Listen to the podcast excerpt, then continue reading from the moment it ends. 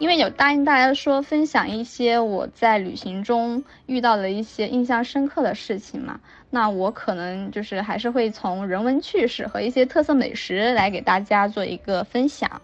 之前去张家界的时候呢，朋友给我推荐了一个就是魅力湘西这样一个演出。那我个人感觉呢是非常不错的。基本上你游玩张家界的时候，白天是沉浸在张家界一个奇山秀水的一个跋涉途中，那晚上呢，你就还可以欣赏到一个大型的一个山水实景大剧，然后就是可以购买一个魅力湘西的一个演出来看一下。这部魅力湘西呢是冯小刚导演的，基本上属于来张家界必看吧。然后连接带的观众也非常多，基本上属于场场爆满。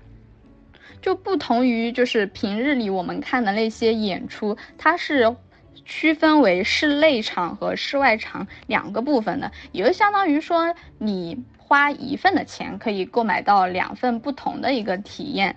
而室内篇的一个演出呢，基本上有六个篇章，比如说什么苗族的鼓舞啊，然后哭嫁呀，还有大家非常感兴趣的一个湘西赶尸啊，都可以在内场看到。而室外的部分呢，就是更多的可能展现湘西的一个经典绝技，什么上刀山下火海，都可以通过这一个表演感受到湘西传承千年的一个文化。还有一个呢，就是凤凰的一个蜡染。这个蜡染呢是湘西非物质文化遗产，然后它是需要提前预约才可以享受的，但是价格也不贵，就是普通游客呢可以花不多的钱，然后亲自上阵来体验这样一个蜡染的一个制作环节。那喜欢手工和绘画的朋友们，我建议大家可以就是找一下这样的一个体验项目。就是试试着去控制一下那一个蜡笔呀，然后将自己的创意涂于白布之上，最终给它漂染出来。那个效果呢，就是一半看人吧，一半看天。那个乐趣呢，就只有你自己尝试过才能知道。这个项目的话，我有去了解过，其实也不贵。然后到时候你做出来的产品也是可以，就是你做的那个蜡染作品是可以带走的。如果说您运气好的话，还可能会。预约到就是王耀大师的一个亲自讲解，那可能体验就会更加好了。如果没有预约到的话，可能就是王耀大师的一些弟子。反正这个项目的话，我个人认为呢也是非常值得体验的，大概也需要花费两到三个小时吧，因为从绘画到制作什么之类的，还是要一定的时间的。最后呢，就是可以给大家分享一家我个人比较喜欢的一家民宿，不过价格呢可能会略贵啊，但是风景是非常好的，然后适合你逃脱一下现代生活发呆。然后这家民宿呢是叫做张家界紫山曼居，感兴趣的朋友呢可以去搜索一下。这家酒店的话，应该是张家界当地卖的最贵的一家，但是也是。最具特色的一家酒店，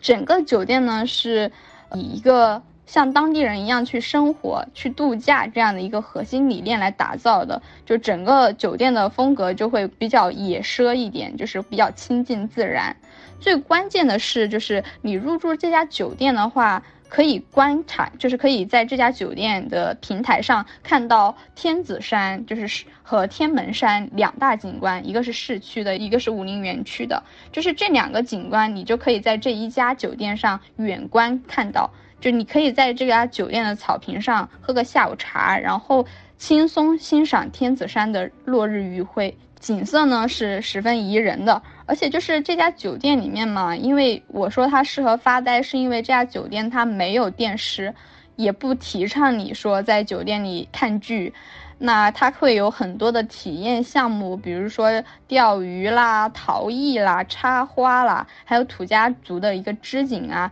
就是这些就是适合你放下手机来慢慢的享受一下生活，就整个的。氛围就会比较慢下来，而且它还有就是比较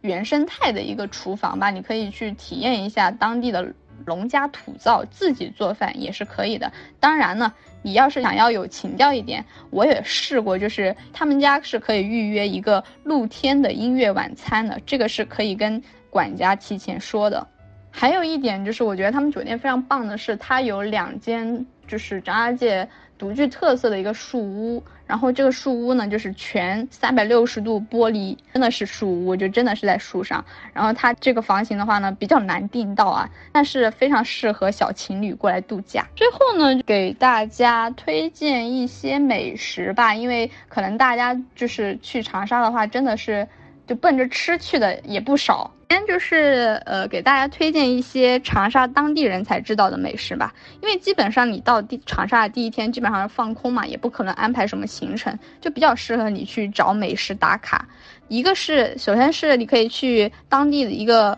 洲际粉店，它大概是在那个县镇街里面，它是一个必吃推荐，而且它有一个比较特色的叫什么肉饼蒸蛋，非常值得大家尝试的。如果你是米饭党，喜欢吃湘菜的话，那我推荐你可以去那个一盏灯饭庄，可以大众点评上搜一下，应该有很多家店的。它是一个长沙口味菜、江湖菜的一个典型代表。还有一家就是比较难找的是益华家菜屋，因为它这个的话就更像是苍蝇馆子，比较难找，是当地人会去吃的。如果说您图方便的话，其实像五一广场那边其实蛮多好吃的，像什么费大。厨辣椒炒肉啊，就很好找，什么袅袅炊烟啊，这都很好找的。长沙的夜生活也非常丰富嘛，什么酒吧啦、烧烤啦，这都是我们嗯当代夜生活必备，是吗？然后给大家推荐的是，推荐大家去冬瓜山那边吧，冬瓜山那边的那个蒙众烧烤。是非常不错的，也很多明星啊，也也比较喜欢去。但是虽然说明星爱去啊，但是它的口味确实是上佳的。但是这个呢需要排队，所以说你如果想要去的话，建议您早点出发去等位。然后夏天到了嘛，要给大家安利一下长沙的小龙虾哦。长沙的小龙虾没有马小啊，他们都是吃的口味虾啊。那建议你可以去。我建议的话，既然都已经到了，那不如花点时间去等待一下这个超级文和友的一个龙虾。毕竟他们家的一个主打产品就是文和友龙虾，还有什么油爆虾之类的，就是排队时间是真的去会比较长。呃，这个也是有一说一，呃，但是如果说你不不想排队的话，也还可以选择那个一盏灯，其实也是有小龙虾的，也还不错。